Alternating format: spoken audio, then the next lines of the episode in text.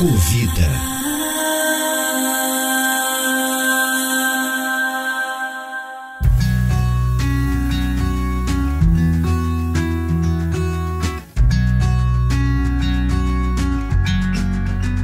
Não é sobre ter todas as pessoas do mundo pra ti. É sobre saber que em algum lugar alguém zela por ti. É sobre cantar e poder escutar mais do que a própria voz. É sobre dançar na chuva de vida que cai sobre nós. É saber se sentir infinito no universo tão vasto e bonito. É saber sonhar. Então fazer valer a pena cada verso daquele poema sobre acreditar. Você já morou em uma república de estudantes? Pois é, eu já. Naqueles três anos aprendi a dividir as coisas, pensar nos outros, no espírito de coletividade. Aliás, coletividade lembra solidariedade. Tudo a ver com quarentena durante a pandemia, não é mesmo? Aquela ideia de que o direito da gente termina onde começa o direito do outro. Todos somos cidadãos e temos os mesmos direitos. Quer dizer, pelo menos deveríamos ter, não é?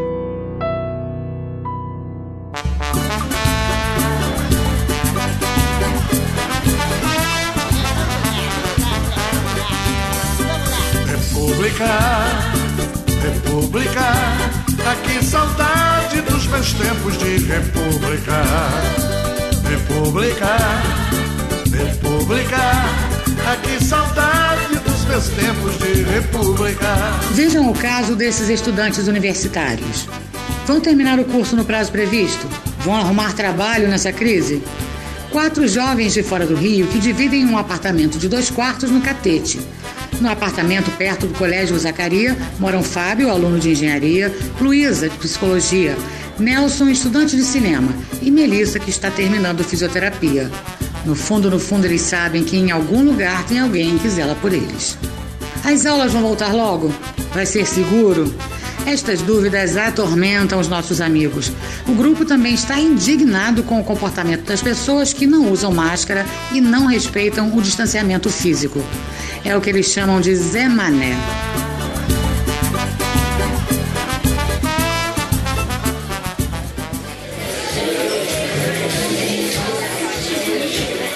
Não aguento mais essa gente.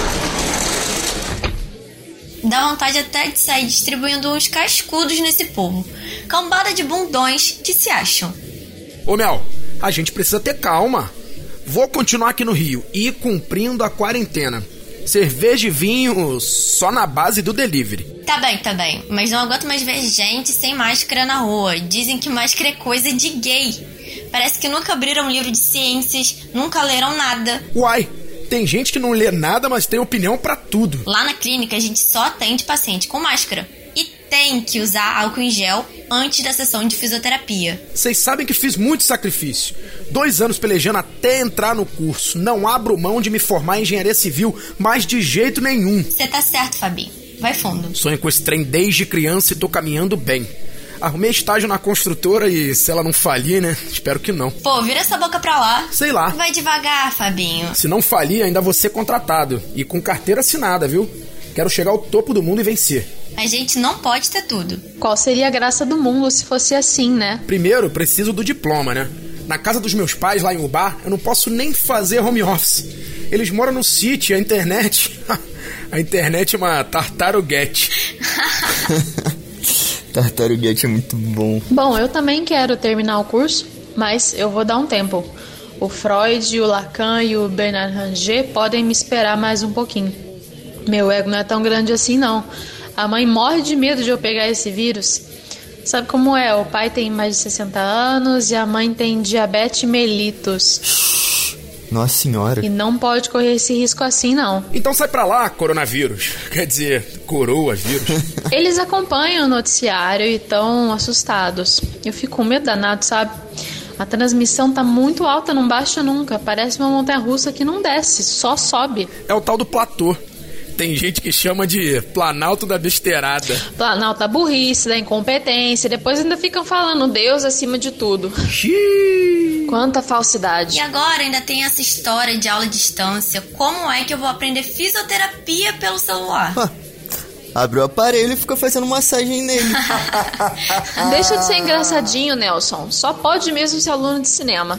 Ai, que saudade de um parque de diversões. É mesmo, sou. Também tô sentindo uma falta danada, Mel. O Beto, meu namorado, também adora. Logo no começo da quarentena, ele deu um jeito de voltar pra campus. A gente só se fala pelo WhatsApp, que é uma desgraça, né? Isso ainda vai dar casora, hein?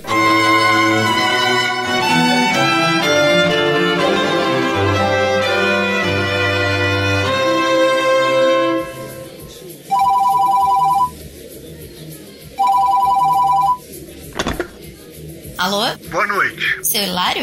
Aqui, ó, gente. O moço tá aqui embaixo com a pizza, coca e cervejas que vocês pediram. Sabe como é? Tá bom, tá bom. O síndico disse que ninguém estranho pode subir. Deixa que eu desço, seu Hilário. Gente, o Rongo chegou. Vou lá embaixo buscar. Cadê o dinheiro da gorjeta? Pede pro Fabinho aí, ó. Ele tem dinheiro. Pão duro pra caramba esse cara. Pão duro não. Controlado.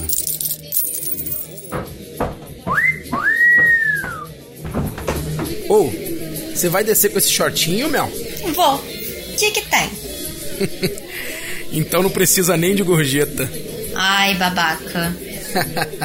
Ô Mel, tá levando a máscara? Ah, que saudade dos meus tempos de república. República. República. A gente come e bebe em casa na base do delivery e o pessoal continua na rua bebendo no bar. Esquenta não. Eu me sinto prisioneira, trancada nesse apartamento. Cambada de Zé Mané. Eu vou dar um tempo lá em São Luís do Paraitinga. No sítio, pelo menos, eu pego um sol, brinco com meus avós, Hum, nem me fala, Luísa. tomo um caldo verde, o doce de leite da minha mãe. Já tô com água na boca. Aí eu cansei de caminhar em volta do prédio, de ver concreto em tudo que é canto. Quando a aula voltar, eu tranco a matrícula. Não se preocupem com o aluguel, meu pai já falou que continua bancando a minha parte. É, seu pai é cheio de grana, né, Luísa? Quem me dera. Ele trabalha no Banco do Brasil, em Taubaté. Pelo menos tem estabilidade. Já viu quanto amigo perdeu o emprego nessa pandemia? Não é brinquedo, não. Na doença, a gente pode até não ser grupo de risco. Mas depois, para arrumar emprego, nós jovens somos o maior grupo de risco. É como diz a música, amiga. A vida é um trem-bala. E a gente é só passageiro prestes a partir. Linda letra. Eu vou ouvindo no ônibus toda vez que eu viajo para São Luís. Fico triste que você vai embora. Sabe do que eu lembrei? Daquele carnaval que passamos lá em São Luís com seus pais? Dizem que é o melhor de São Paulo. Mama na vaca você quer, quem que não quer?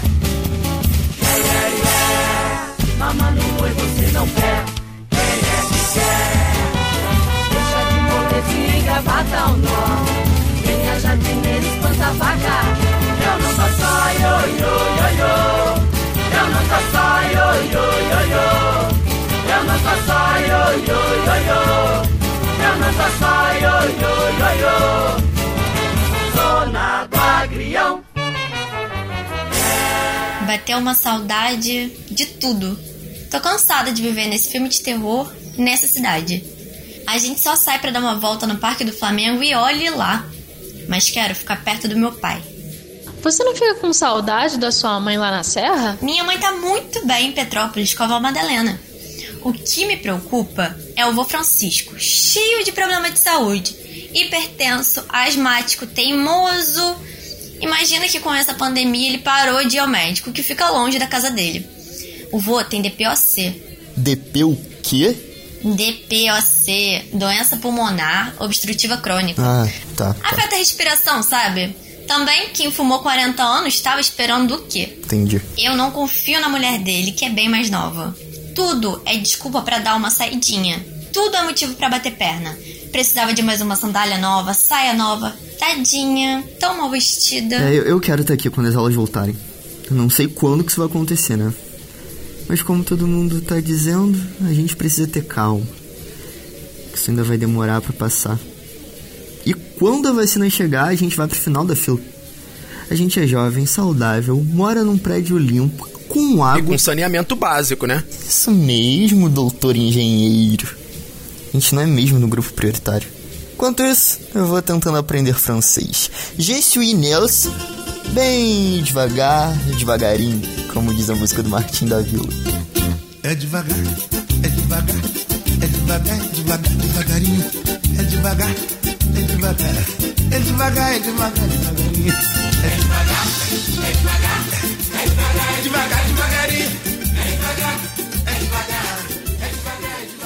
O Nelson adora cinema. Conta pra eles a história do cineclube do colégio. Ah, não. Deixa pra lá, Luísa. Tem tempo isso. Ô, que história é essa de cineclube? Conta aí, conta. Conta? Tá bom. É quando eu tava na segunda série, a gente montou um cineclube lá em São Pedro da Aldeia. O pai de um colega tinha um projetor velho que tava meio baleado, sabe? A gente fez uma rifa, arrumou uma grana e mandou consertar aqui no Rio. Eu virei projecionista. Projecionista? O que é isso? Gente, é o cara que projeta os filmes na tela, né? Pô, legal. Mas durou um ano só. Um dia, eu tive a ideia de projetar escondido aquele filme Je vu Célie Marie do Godard. Bem família tradicional brasileira. Claro que o padre ficou sabendo e o diretor mandou fechar o cineclube. Pô, censura de novo? Sacanagem. Sacanagem. Maior vacilo, não tem nada a ver. Tem nada a ver. Parece a ditadura do tempo do meu pai. É, sim, mas a gente sempre dava um jeito no final. A gente acabou projetando no quintal da casa de um colega todo sábado à tarde. Pô, isso que é tesão. Gente, eu vou trabalhar com cinema. Sério, eu já fui assistente de produção na faculdade, fiz câmera, continuidade. O que pintar eu faço. Tarantino que se cuide. Calma também.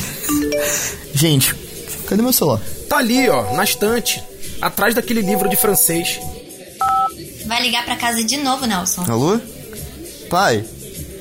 Pai? Oi? A ligação tá ruim, é que eu tô no WhatsApp. Por aqui é horrível. Tá, peraí, peraí, eu vou, eu vou te ligar, vou te ligar normal, peraí.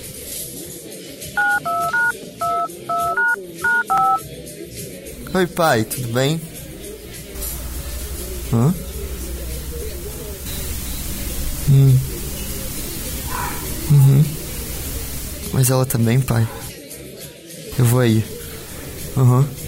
Eu vou amanhã cedo, amanhã de manhã mesmo. E se não tiver passagem, eu tento aquele aplicativo de carona. Você não conhece o aplicativo, não? Não, tá. Quando eu chegar aí amanhã eu te explico. Sai bem mais em conta. Beijo, pai. Gente, minha mãe pegou essa doença dos infernos. Que merda. Merda. O pai disse que ela se sentiu mal, que aí ela teve febre, falta de ar. Fizeram um teste. Deu positivo. Fica assim não, Nelsinho. Ela vai melhorar. Eu tava pensando em ficar, mas agora não vai dar não. Meu pai precisa de uma força. Ele é sargento da marinha, mas teve que se aposentar depois do infarto, sabe? Ele adora ler coisas de história naval. Queria que eu seguisse a carreira dele, mas não dava não. Meu negócio é cinema. Calma, cara. Dona Sueli vai ficar boa, vai dar tudo Eu não certo. vou vê-la direito. Lá em São Pedro da Aldeia não tem recurso, não. E aí levaram ela pra Cabo Frio. Tá em isolamento. Ah, Tô com medo, gente. Muito medo. A gente vê tanta coisa ruim na internet. Os médicos de Cabo Frio são experientes. Deus te ouça. Sério, Deus te ouça. Sorri, abraça seus pais enquanto estão aqui. Que a vida é trembala, parceiro. E a gente é só passageiro, prestes a partir. Duas semanas depois.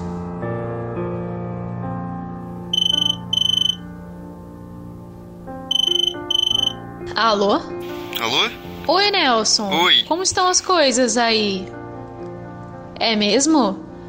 Ela vai ter alta, graças a Deus. Eu não te falei que os médicos eram bons?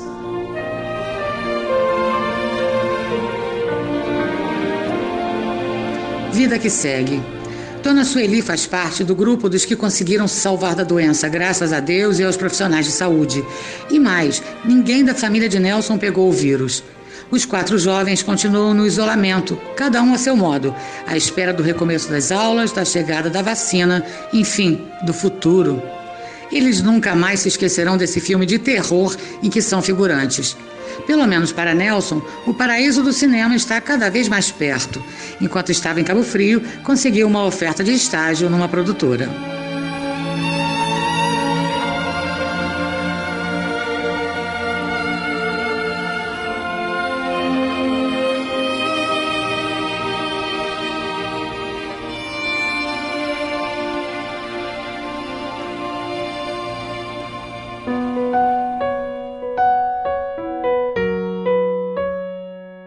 O audiodrama Passageiros do Trem Bala é uma produção audiovisual do Instituto de Arte e Comunicação Social da Universidade Federal Fluminense, com o apoio da Associação Brasileira de Imprensa e da Fundação Instituto Oswaldo Cruz, a Fiocruz.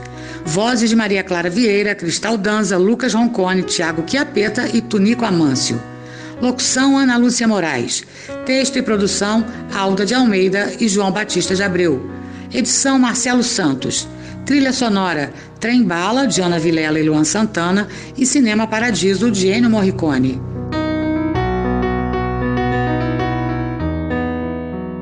Este programa é dedicado ao cineasta Jesus Chediak, diretor cultural da ABI, vítima de coronavírus, e também ao maestro e compositor italiano Ennio Morricone, autor da trilha sonora de Cinema Paradiso e de tantos outros filmes que fizeram história no cinema. Segura teu filho no colo, sorri e abraça seus pais enquanto estão aqui.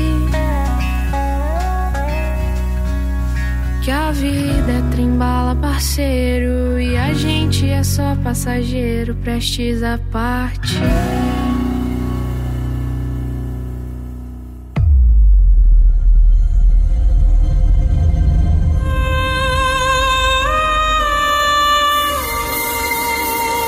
Covida. Fique em casa. O Brasil confia na inteligência e na solidariedade dos brasileiros.